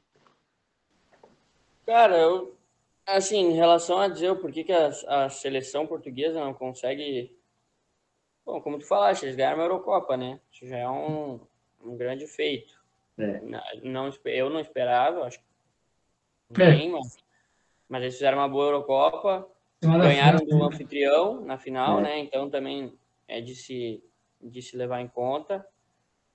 É, daqui a pouco é porque as outras seleções são boas também, né? É. se tu pegar no papel a seleção portuguesa dessa Eurocopa que aconteceu esse ano, nossa. Muitos jogadores de, de, de nome muito importante. Obviamente tem a estrela do Cristiano, mas jogadores que jogam na Premier League, como Bruno Fernandes, o Bernardo Silva. É uma seleção muito qualificada, né?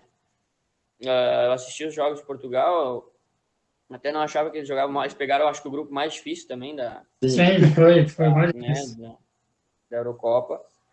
Uh, e Cara, em relação ao futebol português, eu, eu gostava de estar de, de tá aí. Eu acho que eu, eu, considerando assim, comparando com o que eu vivi no, no, na Espanha e na Alemanha, que foi os outros dois lugares que eu joguei, uh, Portugal se assemelha um pouco mais com a Alemanha. São dois futebols mais, uh, futebol mais físico, assim, uhum. né? Um pouco mais físico.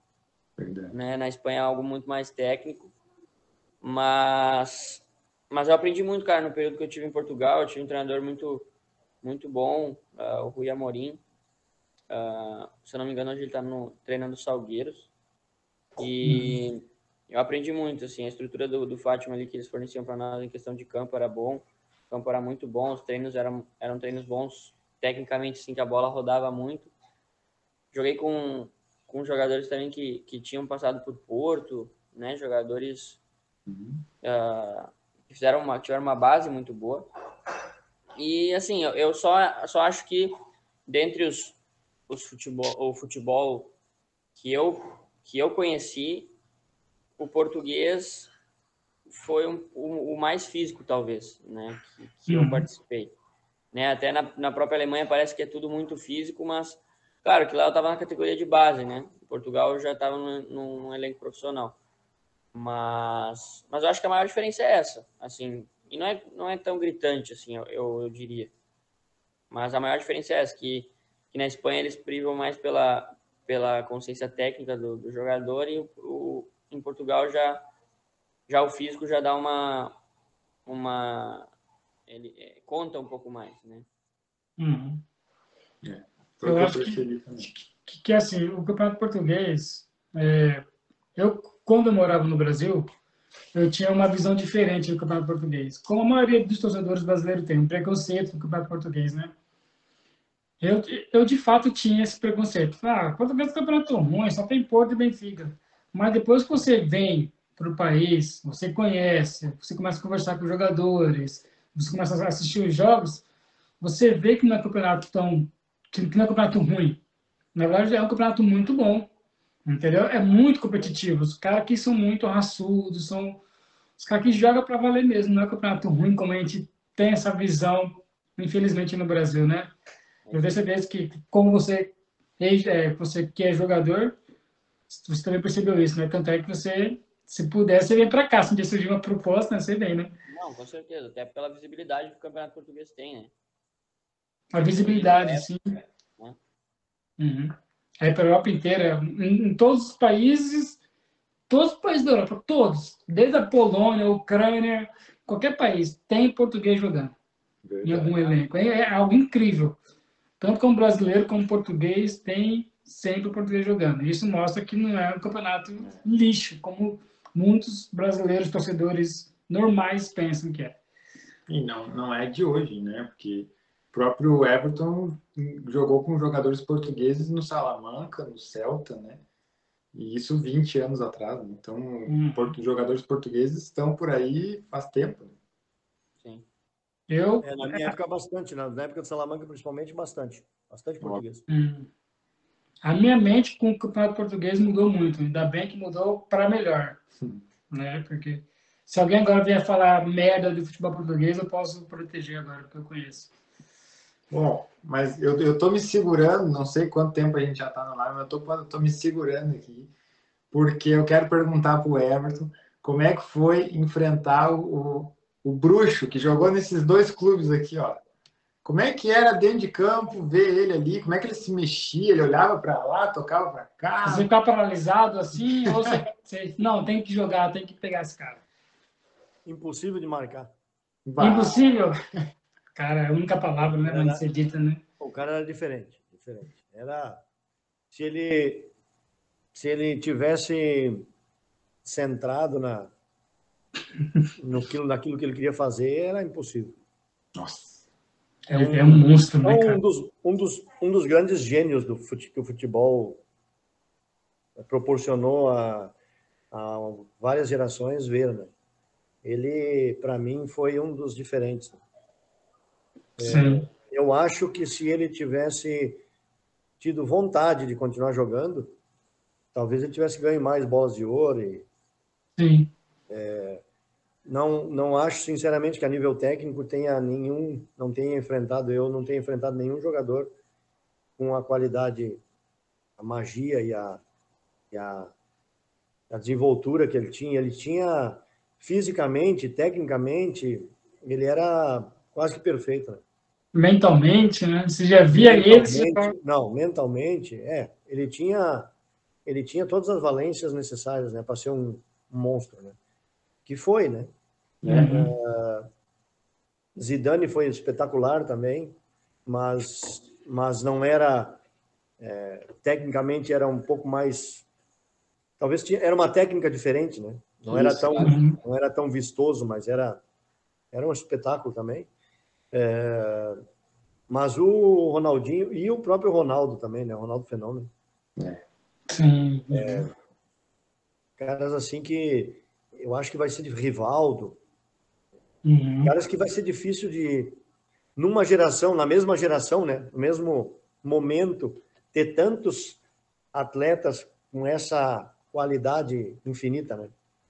É, tantas opções de, de bola de ouro, né? Tanto é que nós passamos aí anos com Messi e Cristiano, Messi Cristiano, Messi Cristiano. Né? Uhum. Boa. Não parecia. De vez em quando entrava um pelo meio, mas sem só para dizer que estava é, lá. Né? Pode. É. E o nosso Neymar, eu acredito que uh, talvez porque se perdeu aí algumas coisas, não tenha sido ainda bola de ouro. Né? É, porque sim. a qualidade ele tem, uh, uhum. tem tudo, né? Um craque, né? Um fenômeno também. Mas que eu acredito que ele tivesse ficado no Barcelona, ele teria.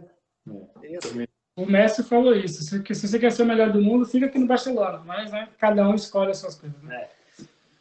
Mas você respondeu a minha pergunta que eu ia fazer em seguida. Quem que foi o cara que você acho mais fantástico de enfrentar, então foi o bruxo mesmo. Você já respondeu, então. Eu sempre falo, eu sempre falo dele do Zidane, né?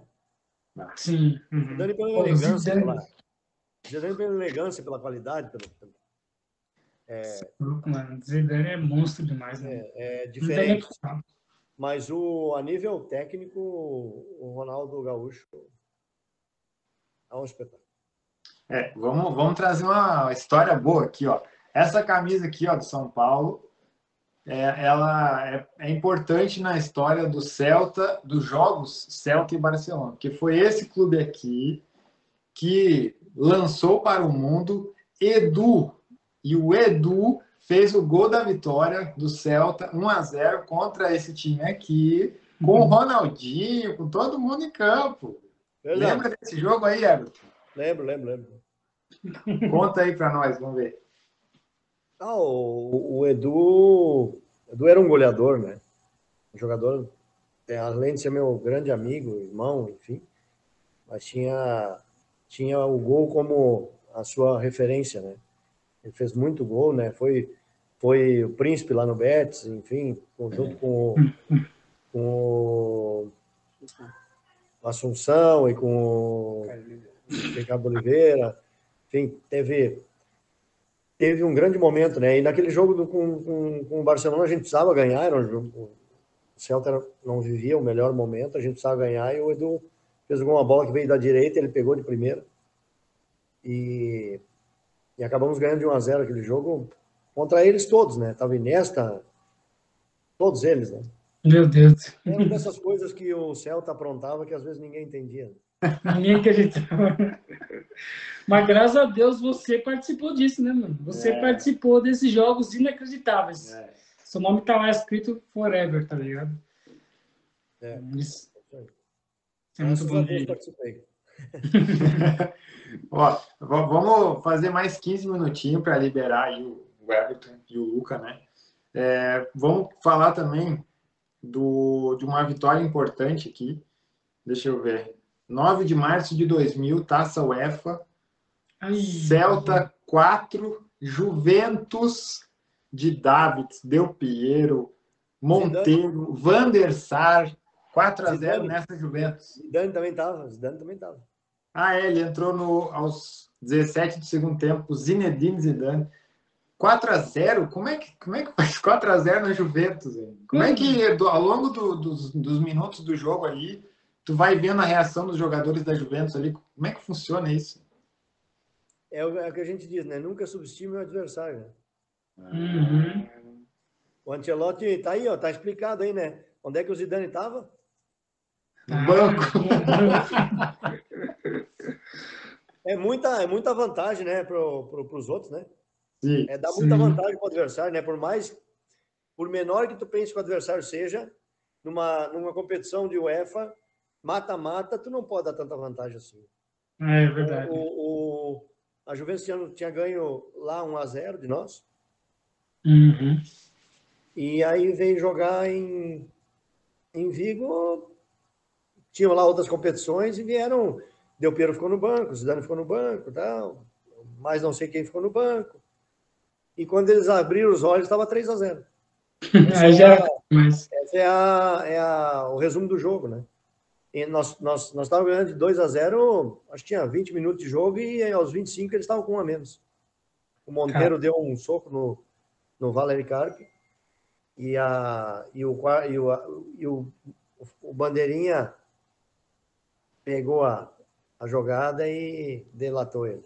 E aí ficaram com a menos e eh, nós tínhamos uma Maquelele no meio campo, né? E Deus naquele, mano, naquele lê, mano. Que Não, isso, você tá falando aí, eu tô aqui na minha mente pensando, mano, você vai no mercado agora, você vai no mercado no Brasil, em qualquer mercado fazer uma comprinha, os caras não imaginam que você tava jogando É, com Maquelele aquele- contra Zidane, Del Piero, tá ligado? Aquele senhor empurrando o carrinho. É, o cara jogou uma UEFA Champions League, mano, tá ligado? Mano, é, isso, isso, é muito, muito impensável, cara. Muito impensável. Olha, é, é um prazer falar com você, cara. É um prazer imenso. Você não tem noção. igualmente, igualmente. Depois eu vou começar a procurar um monte de vídeo seu no YouTube, mano. A partir de hoje. Você... Vai ter coisa boa e coisa ruim, mas procura lá. vou procurar esses bons aí. Ah, agora, só mais uma para nós. Não, nós vamos alugar muito aí. É, aqui, ó. 9 de dezembro de 2003, Giuseppe Meazza Liga dos Campeões, Milan com Kaká, Costa Curta, Redondo, Sidorf, Serginho, Rui Costa, Thomasson, e o Celta foi lá e pimba, 2 a 1 um. você, você tem que escrever um livro. Tem que escrever um livro, porque não é possível, mano. Você pegou um. Do Benfica 7x0 não apareceu aí? 7x0 ah, Benfica, né? Essa eu não achei. Meu Deus. Põe aí, põe aí, põe aí que vai achar. Ó, oh, aqui os portugueses não ficam bravos, hein, cara? Por isso que eu falei. Mas aconteceu. Foi verdade. Veio pra nós aí. Cara, porque, mano, isso é muito bizarro, cara. Só pegou time grande, deu pau, cara, no time grande. Barcelona, Juventus, é. Milan.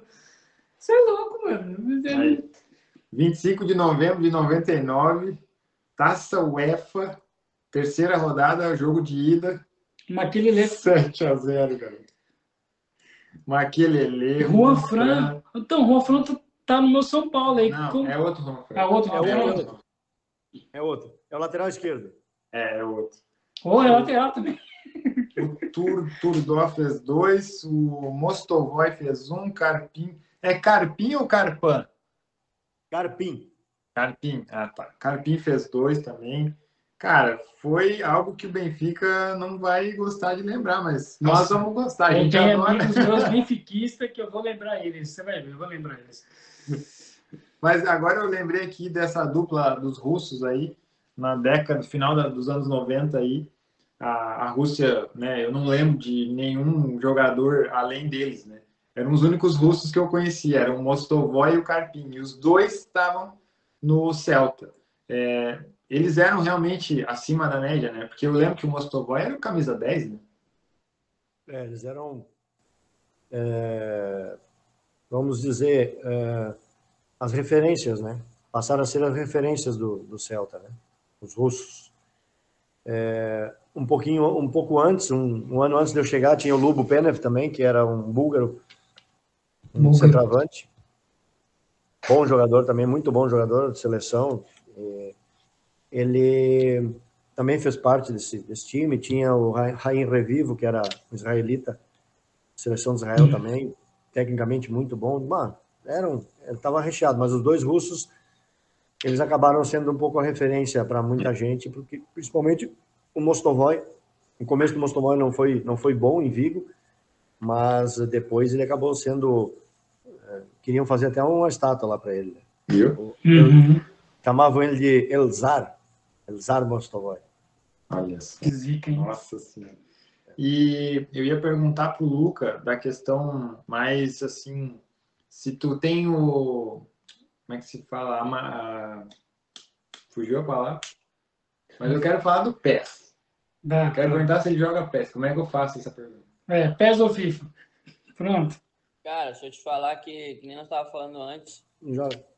Eu não sou da geração. Eu sou da geração, mas eu não sou da geração de PlayStation, nada. Para mim é futebol, é na rua.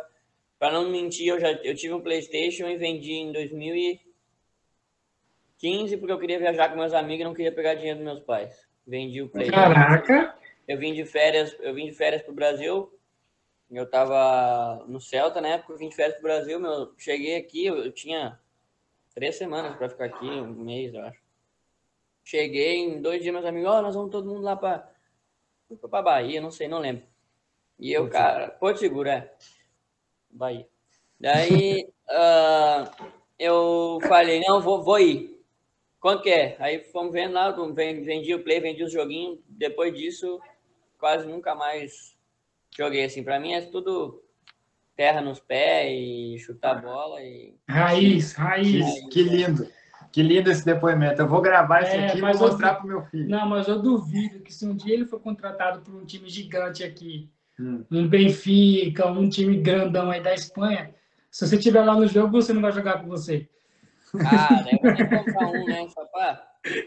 Eu jogava com ele, agora tenho que jogar comigo, né? É. Botava ele de centroavante pra fazer gol. Ah, E não, dava, não fazia, não fazia. Sempre pra fora. Se fazia o gol no replay, errava. Ah, tá, pronto. Não, mas tinha, tinha que ir lá na, na edição e modificar lá o, o chute. Tudo 99, tudo 999999. Ah, Mas é isso. Mas ah, agora falou dos gols, né? No Salamanca, em três anos, tu fez mais gols que em oito anos no Celta, não foi? Eu, É. no Salamanca. né? no Salamanca, eu fiz mais gol, mas eu fiz três só. Ah, mas, pô, para um, pra um volante, pra um volante, Não. No Salamanca eu fiz eh, um gol, contra- um gol na- no o jogo da- do acesso, que a gente subiu. Depois eu fiz um gol contra o Mérida. Ele guardava pro dia importante. tá certo. né? Quatro gols no, no Salamanca. ó, aqui eu tenho cinco. Vamos ver qual Cinco? será que. Tô perdendo um aí.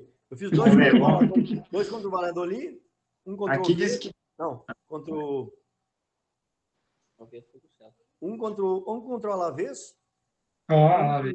um contra o Mérida, um contra o, Alavés, dois Mérida. contra o Valladolid, que eu me lembro. Dois com o Valladolid. Mérida e vai.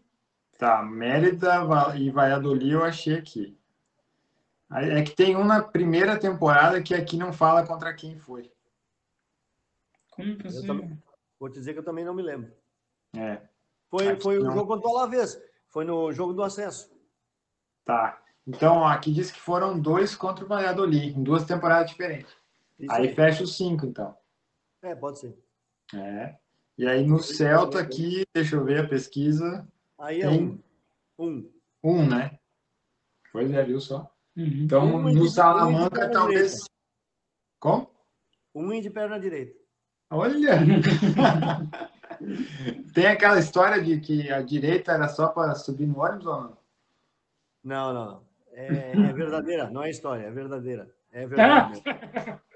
Porque eu, eu sou destro, e aí a minha esquerda é só para subir no ônibus mesmo. Ah, As minhas duas é pra subir no ônibus, nenhuma é boa.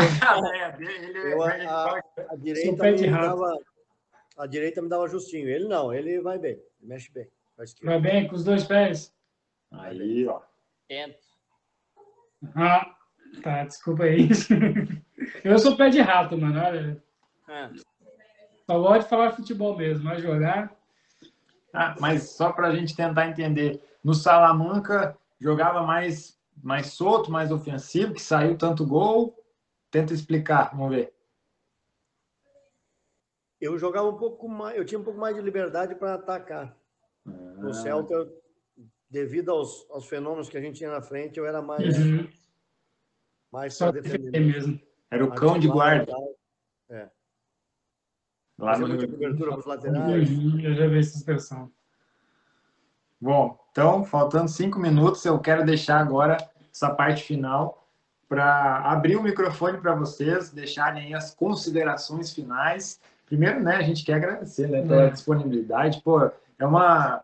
Para nós é uma conquista conseguir Sim. reunir um pai e filho, não só pela história que vocês têm, né? Porque eu acho que isso para nós é um orgulho, assim, né? De os dois ter a história no futebol. Mas só de conseguir reunir um pai e filho para ficar aqui numa live, né? Das seis, desde as seis e meia aí, nós estamos. Então a gente está muito feliz e é, já é Meia-noite. quase oito da noite, já quase duas É. horas aí, vamos dizer. Quase duas Então horas. deixa aí para vocês as considerações finais. Vai, considera aí, cara. Ah, agradecer vocês pela, pela oportunidade, pela, pelo bate-papo, a gente fica contente. Poder contar um pouquinho da história também, é minha, é do Luca, enfim. É, Portugal é um país que a gente, a gente eh, sente muita gratidão, porque foi onde tudo começou para mim, né? A minha carreira europeia. Sempre fui bem recebido aí, tive, tenho grandes amigos aí, muita gente boa que a gente conheceu. É, torço pelo futebol português sempre. É, acredito que é, é um país que, para os brasileiros, ele é, um, ele é uma porta de entrada importante, de adaptação também à cultura diferente. Ah, né? Nós somos um povo mais é, talvez é, mais extrovertido, né? E, e às vezes isso faz com que a gente na Europa pareça ser um pouco mal educado e não é isso, né? É a nossa maneira, o povo brasileiro é assim. E aí a gente tem a oportunidade de vir a, ir a Portugal e aprender um pouco dessa diferença de cultura, desse, desse saber estar um pouquinho mais e é, segurar um pouco a onda, né? É, e os portugueses são bons nisso porque eles entendem, eles conhecem os brasileiros e entendem e, e a gente vai acaba acaba se adaptando um pouco a, a, a, ideia, né? E pegando um pouquinho os costumes. Então, eu sempre digo que Portugal é uma porta de entrada muito boa. Uhum. É, é, é, muito difícil tu ir para a Rússia direto. Né? Sim. Uhum. É, até mesmo para a Inglaterra, sem saber o idioma, França, enfim. Portugal ele te dá essa.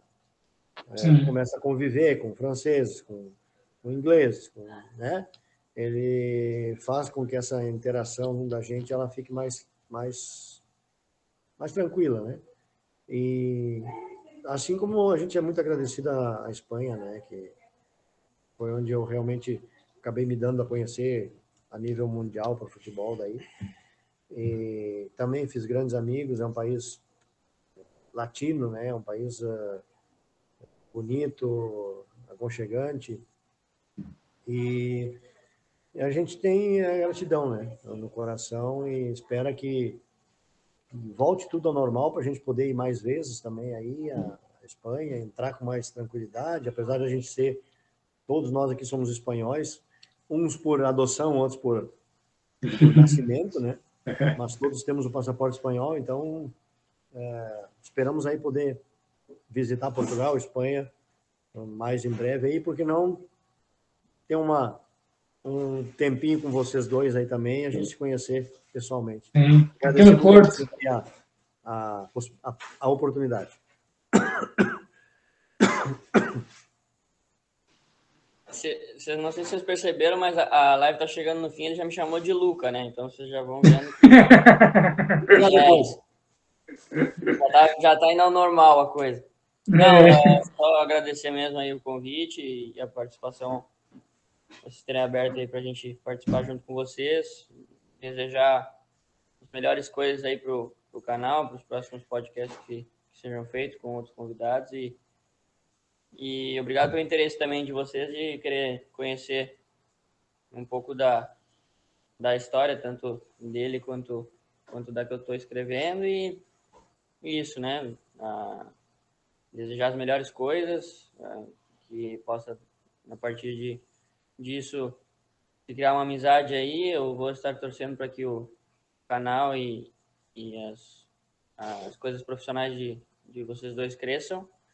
E sei que, que vocês estarão aí também me acompanhando, porque eu tenho certeza que logo, logo eu vou estar despontando aí para a gente poder estar conversando de novo.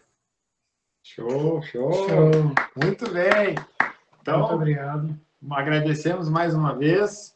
Agora, espero que já tenha aí uma janta preparada para vocês, porque depois de ficar falando duas horas, a fome deve bater. Então, bora lá.